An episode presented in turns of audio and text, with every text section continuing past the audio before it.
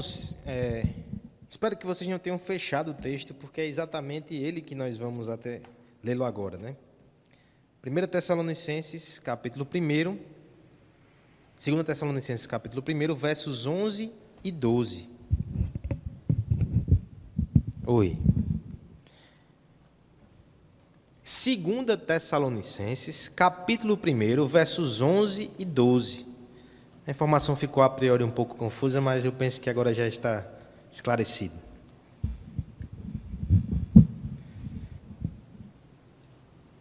Segundo Tessalonicenses, capítulo 1, versos 11 e 12. Qual é a leitura que você tem feito dos últimos dias e dos momentos em que estamos vivendo?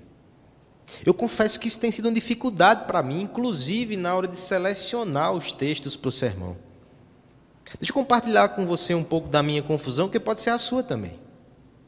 Por um lado, nós temos a sensação que estamos entrando numa nova fase. Muito se fala sobre o novo normal. A vida, em alguma medida, vai sendo retomada, inclusive as atividades da igreja. Por outro lado, nós ainda temos temor e preocupação no coração, porque não podemos esquecer que a pandemia ainda está aí, e pelo menos na realidade local, nem controlada está. Os índices ainda são altos. Como equilibrar esses dois sentimentos no coração? E deixa eu lhe dar um terceiro fator. No que diz respeito à nossa igreja, ainda há um outro sentimento um sentimento de expectativa crescente do novo momento que Deus vai nos dar. Um momento ainda mais vibrante na história recente do nosso jardim crescimento, ampliação, nova etapa. Olhe quantos, quantos sentimentos diversos, quantas leituras diversas. Uma coisa é certa, irmãos. Nós precisamos orar. Seja pela, pelos temores seja pelas expectativas, seja o que for, nós precisamos orar. Jonathan Edwards costumava dizer que quando Deus está para fazer algo grande, Ele desperta na sua igreja um desejo de orar de forma extraordinária. Você tem sentido isso? É sobre isso que vamos falar nessa noite. Sobre oração. E uma oração extraordinária. Tessalonicenses, 2 Tessalonicenses, capítulo 1, versos 11 e 12.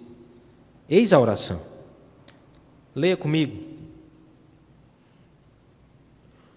Por isso, também não cessamos de orar por vós, para que o nosso Deus vos torne dignos da sua vocação e cumpra com poder todo o propósito de bondade e obra de fé a fim de que o nome do nosso Senhor Jesus seja glorificado em vós e vós nele, segundo a graça do nosso Deus e do nosso Senhor Jesus Cristo.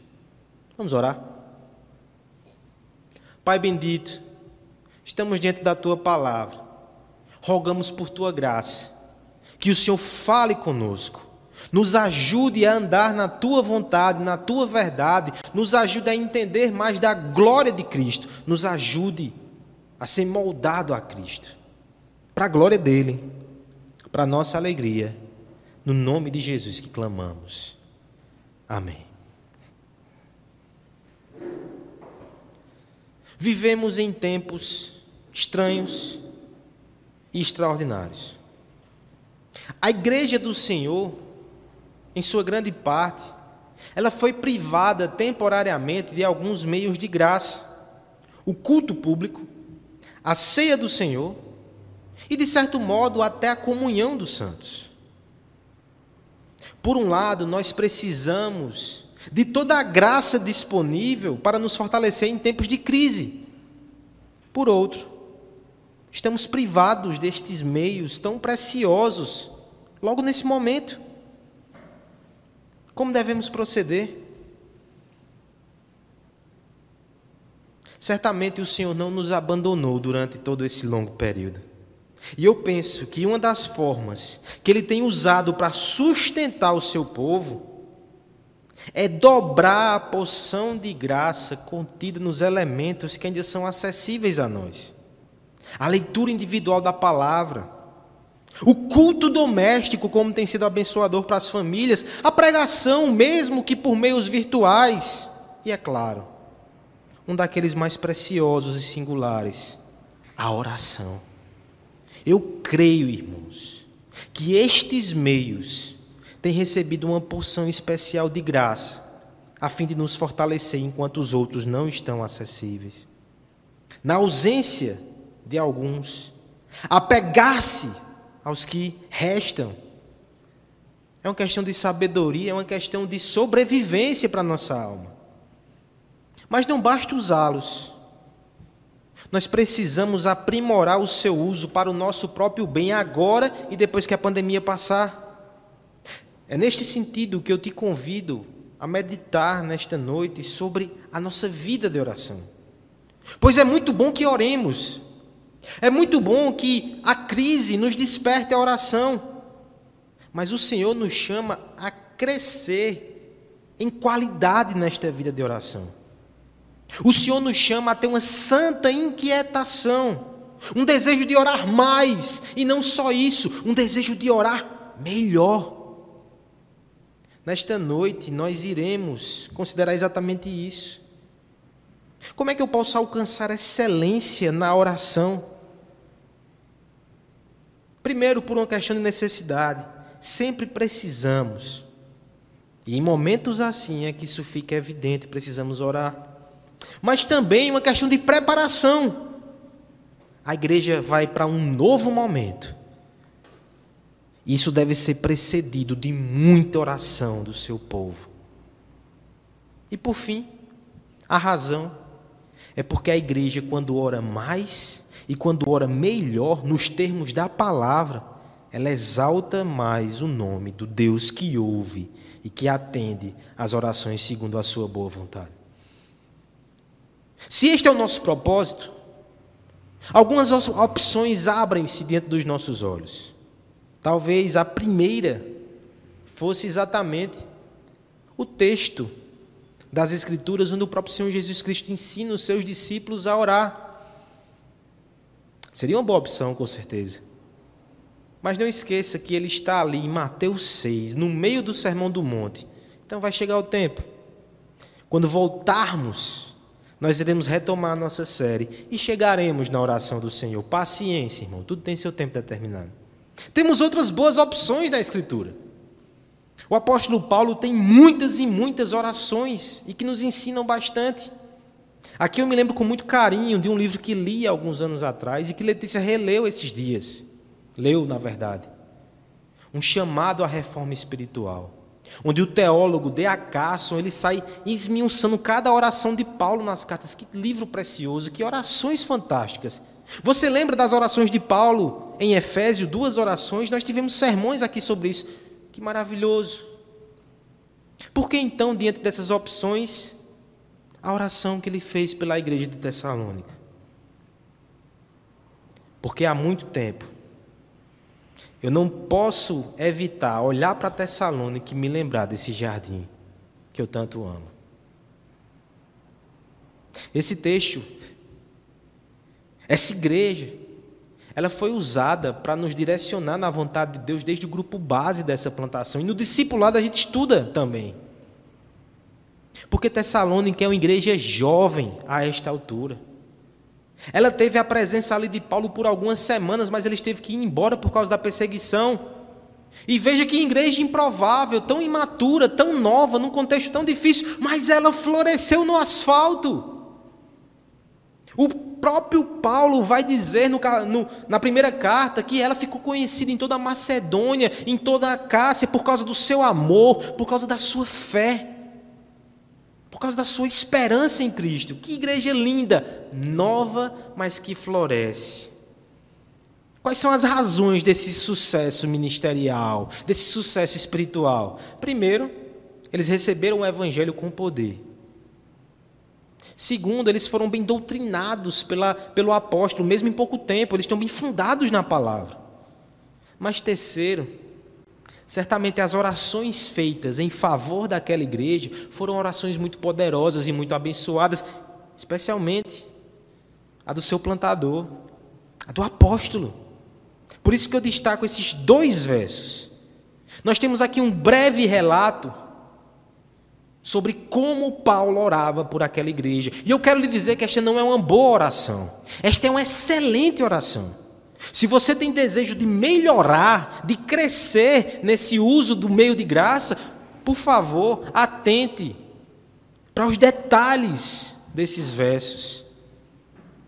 Eles vão nos ensinar, irmãos, que para nós alcançarmos excelência na oração, nós precisamos ter motivos excelentes, petições excelentes, alvos excelentes e uma confiança excelente.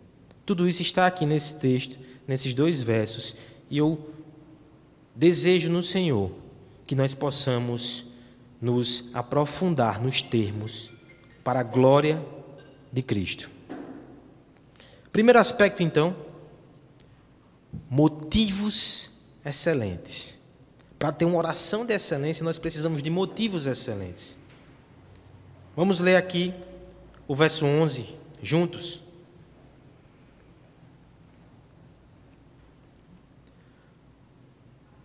Por isso, também não cessamos de orar por vós, para que o nosso Deus vos torne dignos de sua vocação e cumpra com poder todo o propósito de bondade e obra de fé. Só esse primeiro aspecto, por hora. Por isso, também não cessamos de orar por vós. Eu quero que você considere o seguinte: o pré-oração vai dizer muito a respeito das nossas orações. Nós não escrevemos mensagens no vácuo. Nós pensamos, vemos, sentimos, nos inquietamos com alguma situação e daí nós comunicamos a alguém. Se nós pensamos então na oração como uma comunicação do homem com Deus, ela não é feita no vácuo. Existe algo que nós vemos, Existe algo que prende a nossa atenção.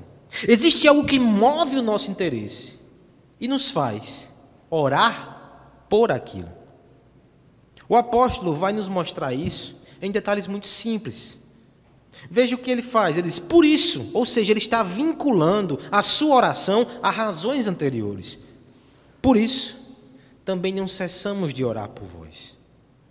Primeiro aspecto que eu quero chamar a sua atenção: por quem ele ora? Por isso não cessamos de orar por vós. Veja que o campo de visão do apóstolo é amplo. Ele não olha por si somente, por suas questões, por suas demandas, ele olha para o povo de Deus, para o, corpo de Cristo. Ele atenta para as necessidades desse povo. É interessante que nas outras cartas, nós, nós notamos esse padrão. Ele sai cidade após cidade plantando igrejas, mas ele se comunica com elas, ele ora por elas, ele sofre e se alegra com elas.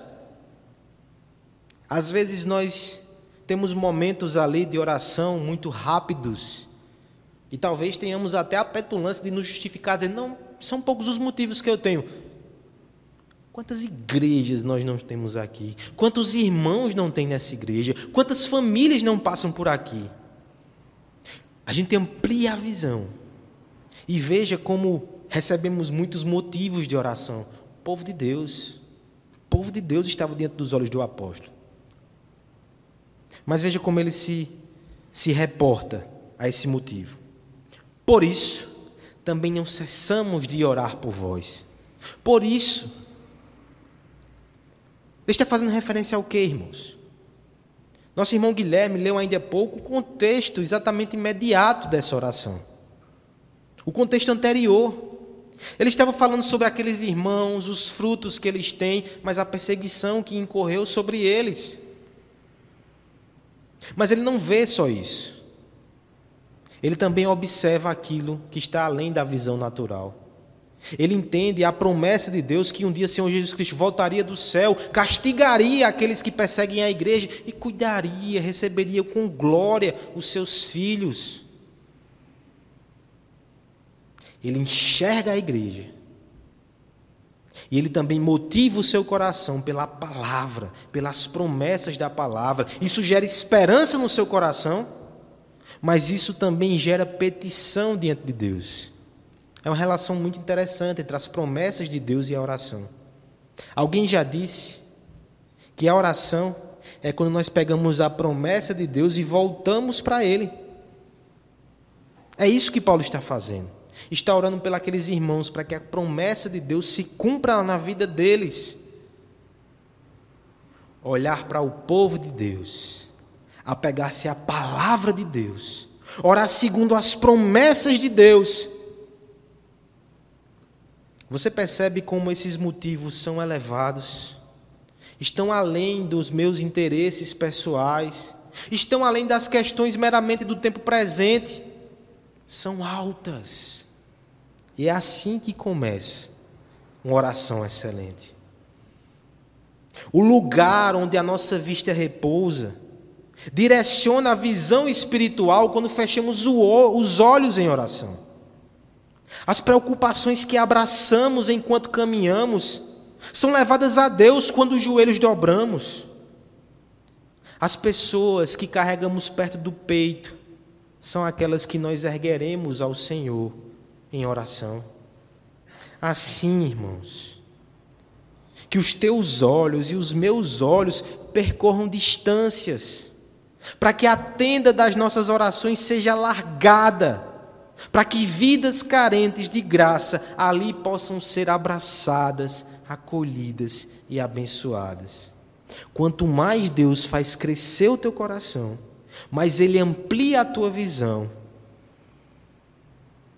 e mais intercessora é a sua oração. A oração excelente começa com motivação excelente. E não existe motivo mais exaltado do que orar pela igreja de Cristo, do que orar segundo a palavra de Cristo, para que a vontade de Cristo se faça presente em nossas vidas. No início eu mencionei que nós estamos tendo algumas dificuldades com a comunhão dos santos. Mas deixa eu fazer um ajuste aqui. Timothy George falando sobre a teologia de Lutero, no livro Teologia dos Reformadores, ele vai destacar que um aspecto revolucionário desse reformador, entre tantos outros, foi o jeito que ele tratou a igreja. Ele destacou que a igreja não era a instituição, a igreja era a comunhão santório, a comunhão dos santos. E olha que classificação linda do que é igreja e do que é comunhão dos santos. Ele disse que a igreja é uma comunidade de intercessores, um sacerdócio de amigos que se ajudam, uma família que carrega a carga. As cargas são compartilhadas e suportadas mutuamente. Isso é comunhão dos santos, isso é ser igreja, e você pode fazer isso mesmo em restrição de contato social, porque você pode orar pela sua família na fé, você pode orar pela sua igreja, você pode abençoar os seus irmãos. Essa motivação vai te dar uma oração excelente, porque eu louvo a Deus quando você ora pelas suas questões.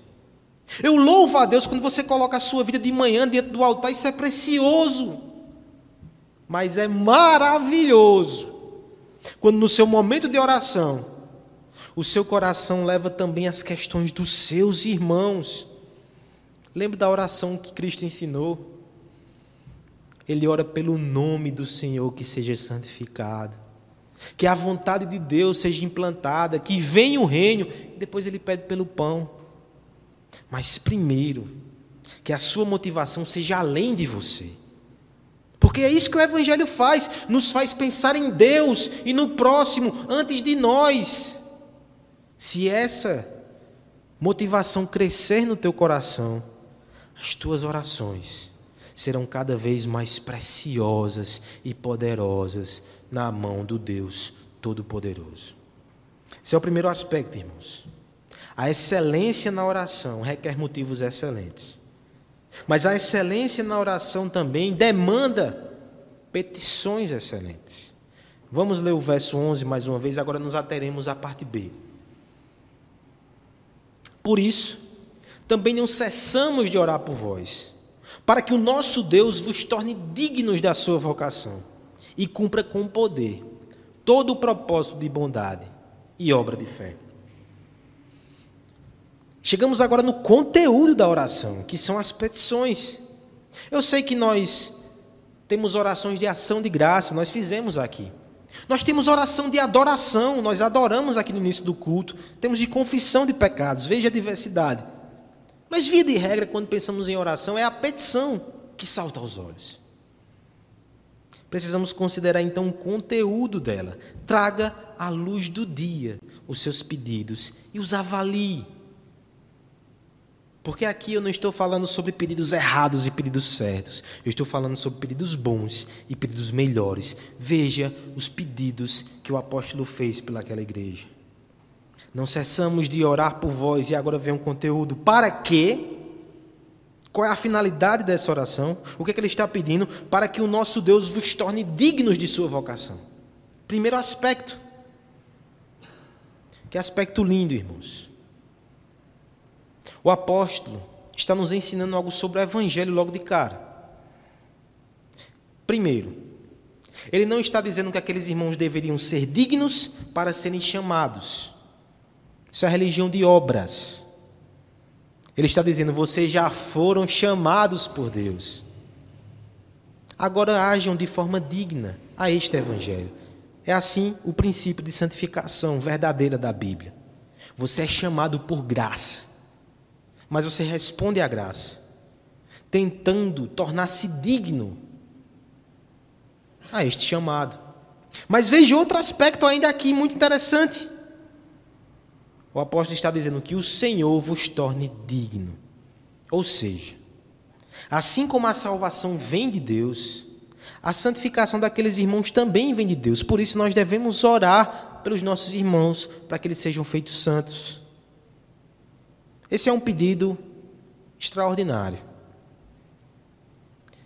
Quão abençoada é a igreja, onde não somente os líderes, mas os irmãos oram pela santidade uns dos outros, ao invés de maldizer, de fazer comentários ásperos, orar. Mas eu quero lhe mostrar como essa oração tem um fator também inesperado, extraordinário, impressionante. Não esqueça do contexto. Eles estavam sendo perseguidos, eles estavam sofrendo. E o apóstolo não pede de forma destacada para que o sofrimento se vá. Porque se ele entende que o melhor para aqueles irmãos é crescer em santificação, a aflição pode estar até sendo usada por Deus para isso. Então a oração primária não é que ela saia, é que eles sejam santos. Quando eles forem santificados, que ela saia. Você já pensou nas implicações disso para nós? Faz parte da nossa santidade ser mais perseverante. Mas como seremos mais perseverantes se o Senhor não colocar também dentro de nós problemas que testam a nossa paciência, que testam a nossa fé? Nós queremos ser mais pacientes para parecer com Cristo. Mas como seríamos pacientes se não tivéssemos alguém para nos afrontar e nos frustrar? Nós queremos ser misericordiosos, mas só o seremos se Deus colocar diante de nós pessoas e circunstâncias que não merecem afeto, mas que demandam de nós isso. Nós entendemos que para ser santos devemos nos desapegar do mundo e não entendemos quando muitas vezes as aflições abalam o nosso mundo. Mas isso tudo é santificação. Paulo não pede para que a aflição se vá. Paulo pede para que eles pareçam com Cristo, sejam dignos da vocação, mesmo que por meio da aflição. Esse é o primeiro pedido. Que pedido forte. Que pedido profundo. Mas olha o segundo. Que Deus vos torne dignos de sua vocação e cumpra com poder todo o propósito de bondade e toda obra de fé. É interessante que nas orações, talvez seja o momento em que a nossa teologia está mais coerente, porque nós entendemos que tudo vem de Deus. Assim como a santificação vem de Deus, olha o que ele coloca também como petição diante do Senhor. Que o Senhor cumpra com poder todo o propósito de bondade e obra de fé, ou seja, vocês serão dignos e por causa dessa santificação, vocês terão propósitos de fazer coisas boas para Deus e para o próximo. Vocês, que, vocês terão obras de fé para realizar. Que o Senhor os ajude, os capacite, os fortaleça, os use para tornar real esses desejos e essas resoluções. Veja que parceria linda. O Senhor nos santifica.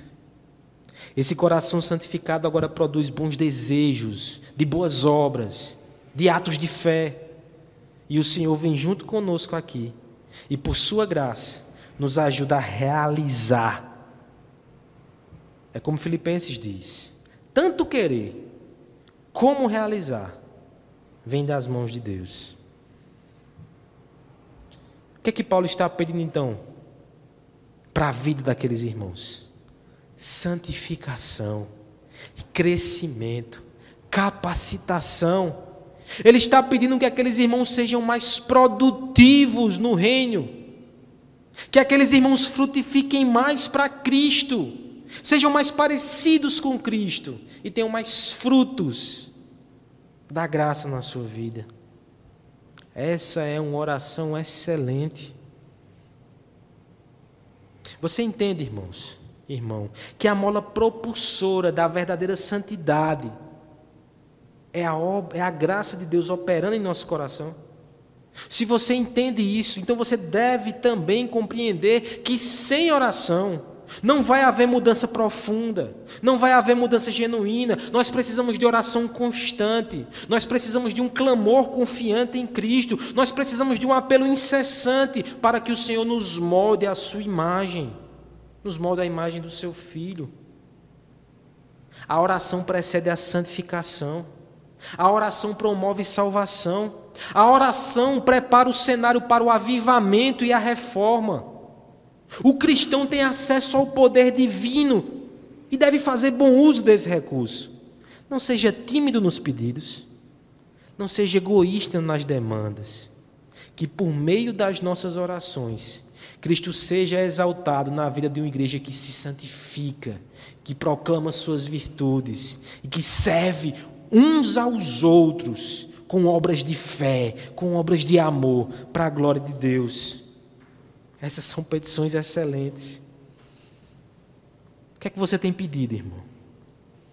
Pela sua vida, em primeiro lugar.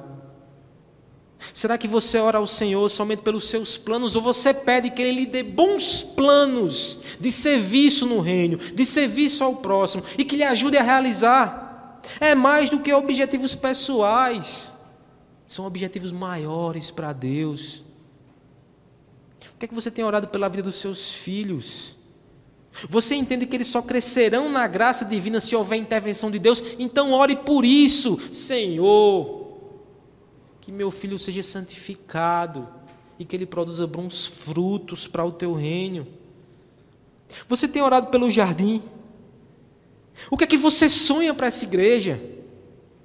São boas obras, é reforma, espiritual, é avivamento no fervor. Ore, ore.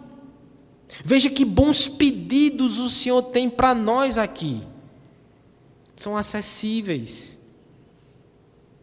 Nós podemos dobrar os joelhos e plantar essas sementes que, sobre a graça de Deus, vão se tornar árvores frondosas que rasgam o asfalto. Eu não me canso dessa ilustração. Para orações excelentes, precisamos de motivos excelentes, de pedidos excelentes. Precisamos também, irmãos, de alvos excelentes. Vamos para o verso 12. A fim de que o nome do nosso Senhor Jesus seja glorificado em vós e vós nele. Só a parte A. Você estranhou essa questão de falar sobre alvos? Será que nós não confundimos pedidos com alvos? Nós estamos falando aqui, irmãos, de finalidade meio e finalidade última. Pense na seguinte ilustração. Você vai pegar o ônibus de manhã. Ou você vai ir para o seu carro, por causa da contaminação. E você vai para o seu trabalho. A sua finalidade quando sai é chegar no trabalho. Mas quando você chega lá, você tem outra finalidade, você quer produzir. Por quê? Porque você quer receber o salário. Com esse salário você volta para casa, você faz a feira e você alimenta a sua família. Veja, você teve várias finalidades durante o dia. Mas o alvo final, entre tantos outros aqui nessa ilustração, foi cuidar da sua família. É por isso que você pegou o carro, é por isso que você trabalhou, é por isso que você fez as compras. Por trás das petições e das finalidades meio, tem algo que está como pano de fundo geral, como objetivo último.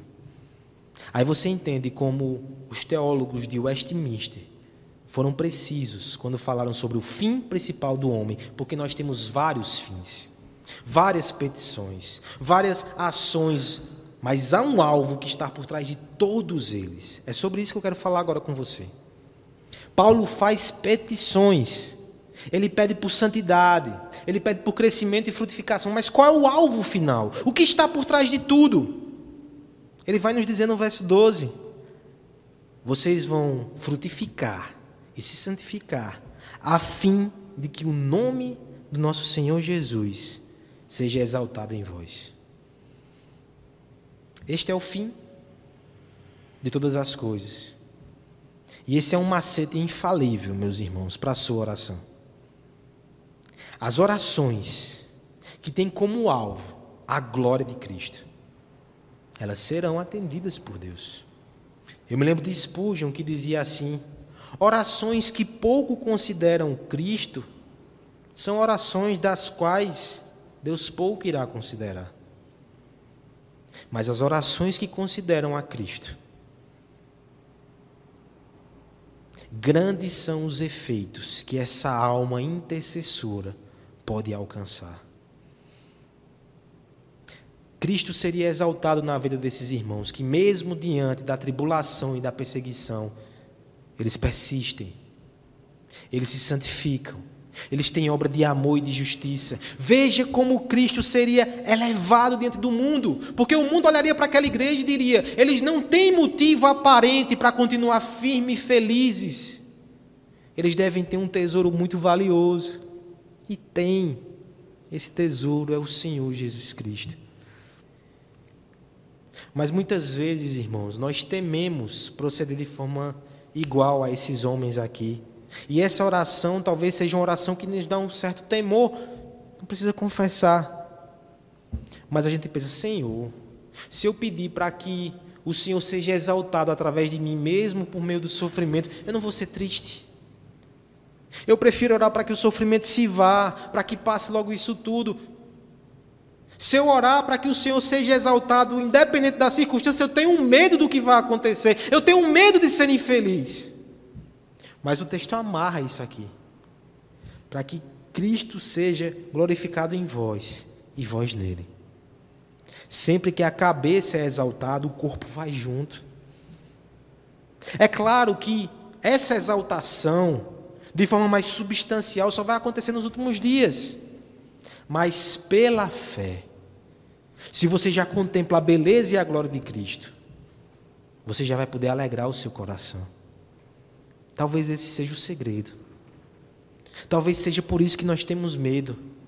Porque nós olhamos demais para esse mundo e para a sua circunstância. E se a nossa fé crescer ao ponto de nós enxergamos Cristo na sua beleza e ele, ele for mais glorificado no mundo e em nós, o prazer espiritual vai fortalecer os nossos ossos para a luta e vai fazer compensar cada uma das suas feridas, porque esse é o mistério do Evangelho. Quando eu me tiro do foco e coloco Cristo no foco, Ele é exaltado, a glória de Deus é manifesta, mas por consequência, eu volto para o enredo, eu sou abençoado, eu sou alegrar, eu, eu me alegro nisso. Paulo sabia de todas essas coisas, por isso ele está orando para que Cristo seja exaltado, porque no fim aquilo também vai ser bom para a igreja que ele ama. Eles vão ser abençoados também. Esse é o melhor fim. Esse é o melhor alvo. Infelizmente, alguns só aprendem isso no fim. Porque no último suspiro, nas últimas palavras, os homens descobrem que nenhum valor financeiro, ou nenhuma meta profissional ou pessoal acalentarão a sua alma quando ela parte para o destino eterno. Há somente um nome que pode iluminar a estrada desconhecida. Há somente uma glória que não desvanece, que não perde a sua cor quando a vista escurece. O maior tesouro dessa vida é a nossa fé em Cristo. O objetivo mais digno é viver para fazer o nome dele ser exaltado. E nós não precisamos chegar ao fim para entender isso. Aquele que entrega-se hoje em ação e em oração a esse propósito maravilhoso já participa da alegria que vem do céu. O fim da vida nos ensina qual é a finalidade da vida. Sábio é aquele que enfim encontra essa verdade e vive para isso, e ora por isso. Porque é aquele que descobre que viver para a glória de Cristo é, o, é a razão primordial da nossa existência. Ele vai orar para que a sua família se curve nesse propósito, para que a sua igreja se curve nesse propósito. Esse é o alvo excelente. Nossas orações precisam seguir nessa trilha. Porque Deus ouve, abençoa e se alegra naquelas orações que têm como objetivo que o seu nome seja exaltado. E Ele traz alegria para a vida daqueles que oram assim. Pensar nessa forma, irmãos, modifica até a nossa relação com a oração. Muitas vezes nós oramos porque nós queremos nos alegrar com os resultados da oração. Mas quando eu percebo que a oração glorifica a Cristo, eu posso me alegrar na oração em si. O resultado é maravilhoso se vier, mas eu já estou glorificando a Cristo e já estou me alegrando. Quando oramos pelos outros, nós ficamos na expectativa que o bem aconteça na vida dos outros, que estamos orando, ou só o fato de ter aquele momento de oração e de colocar aquele irmão diante do Senhor para que ele seja glorificado já nos enche de zelo e de alegria. A oração não deve ser um momento em que a gente cumpre rituais e aí acalma a nossa consciência religiosa. É o momento que a maravilhosa sensação de proclamar o nosso coração, o quanto Deus é maravilhoso e quanto nós cremos que temos acesso a Ele por causa de Cristo, é uma realidade. E ali Ele é exaltado. Que nós oremos para que essa igreja glorifique a Cristo e se alegre nele. Que nós oremos para que os nossos filhos e nossos parentes vivam para a glória de Cristo e se alegrem nele. Que nós oremos para que nós mesmos, acima de qualquer coisa, desejemos que Cristo seja o nosso maior tesouro. Que você, que ainda não se rendeu a Cristo, possa fazer essa oração hoje. Entregue-se, esqueça você mesmo. Ele vai lembrar de você e vai te fazer alegre em Cristo. Esse é o alvo excelente exaltar o nosso Salvador. Nós já temos aqui, irmãos, motivação excelente. Nós já temos aqui petições excelentes e um alvo excelente. Para finalizar, veremos também no nosso texto que nós precisamos de uma confiança excelente. Leamos o verso 12 para concluir nossa exposição. A fim de que o nome do nosso Senhor seja glorificado em vós, e vós nele, segundo a graça do nosso Deus e do Senhor Jesus Cristo. Paulo está fazendo pedidos ousadíssimos. Pecadores se tornarem dignos do Evangelho. Uma igreja que sofre e que é perseguida e mesmo assim tem bons propósitos e obras de fé que são realizadas por Deus. Pecadores vivendo para a glória de Jesus Cristo. Você percebe quão ousados são esses pedidos? Muito mais fácil é pedir por coisas materiais. Mas sabe por que o apóstolo tem essa coragem? Porque ele confia na graça de Deus, na graça do Senhor Jesus Cristo. Esse pedido, irmãos, baseado na graça, em primeiro lugar, está totalmente de acordo com a compreensão de que nada de espiritual, de bem espiritual, pode ser conquistado por nossas mãos. A salvação é pela graça. A santificação é pela graça, a perseverança é pela graça, a frutificação é pela graça. Tudo é pela graça. Por isso que nós devemos pedir. Mas também nós pedimos, porque sabemos que é pela graça que Ele atende, não é pelos nossos méritos. Eu me lembro aqui de Lutero que dizia o seguinte: se você só ora quando se acha merecedor, eu peço a você que não ore mais. Você já passou por isso?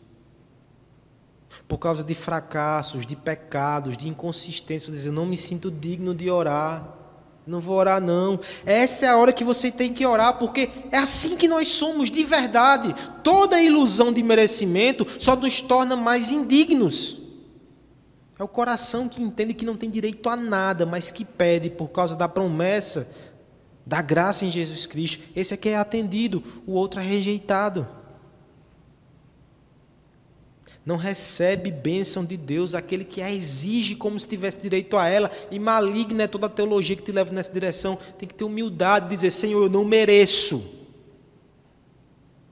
mas eu confio na tua graça, porque no fim isso vai te fazer mais glorioso ainda.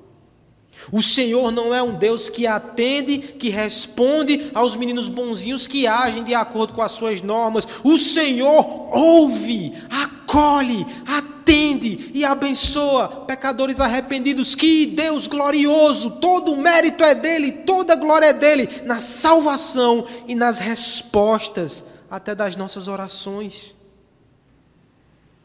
Assim como o reino de amor era inacessível a pecadores, mas por causa da pureza do Filho que foi derramada na cruz, hoje nós temos acesso a esse reino. Assim como o trono da graça de Deus era um privilégio que somente deveria desfrutar os mais íntimos, a sua corte e a sua família, mas nós adentramos na sala do Rei do universo, porque Cristo é o novo e vivo caminho. Assim também é a graça que garante que as nossas orações humildes serão atendidas. A graça nos resgatou e nos colocou na presença do Rei do universo e ainda abre os seus ouvidos para o nosso clamor. Humildes orações são embaladas com os méritos de Cristo e são ofertadas dentro do trono da graça. Você entende esse privilégio? Essa é a única confiança para uma oração excelente. Todas as demais ficarão pelo caminho. Nosso esforço moral, nossos rituais, nosso pedigree teológico, nada disso conta. É só pela graça que Deus pode te ouvir. Por isso, peça confiando no sangue de Jesus Cristo. Peça confiando nas promessas e na bondade de Deus. Peça confiando no pacto de Deus. E ainda que ele não responda como você estava pensando, você já é o homem e a mulher mais privilegiado do universo, porque você teve tempo com o Senhor. Você teve audiência com o Rei dos Reis e Senhor dos Senhores. Eu me lembro de uma frase maravilhosa de um pregador do passado, William Bridge. Ele diz assim: Um homem que ora jamais será infeliz. Não importa qual seja a sua condição, pois ele tem o ouvir de Deus, ele tem o Espírito para o guiar, ele tem Jesus, um amigo no céu, para apresentar a Deus os seus desejos como Pai. Orar é uma misericórdia, ainda que eu nunca receba a misericórdia pela qual orei. E é assim que nós conseguiremos orações excelentes. Orações que têm motivações que vão além dos nossos desejos mesquinhos. Orações que têm petições de santificação e de crescimento em Cristo, orações que desejam acima de tudo a glória de Cristo, orações que confiam nos méritos de Cristo. Momentaneamente, nós não temos acesso a todos os meios de graça. Em breve isso vai passar. Mas até lá, e depois, apegue-se a uma vida intensa de oração. Não qualquer oração, não boas orações, mas orações excelentes.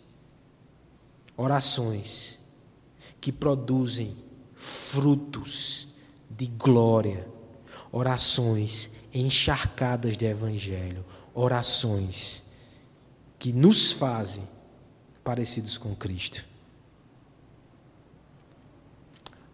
Nós não podemos encerrar esse sermão sem orar.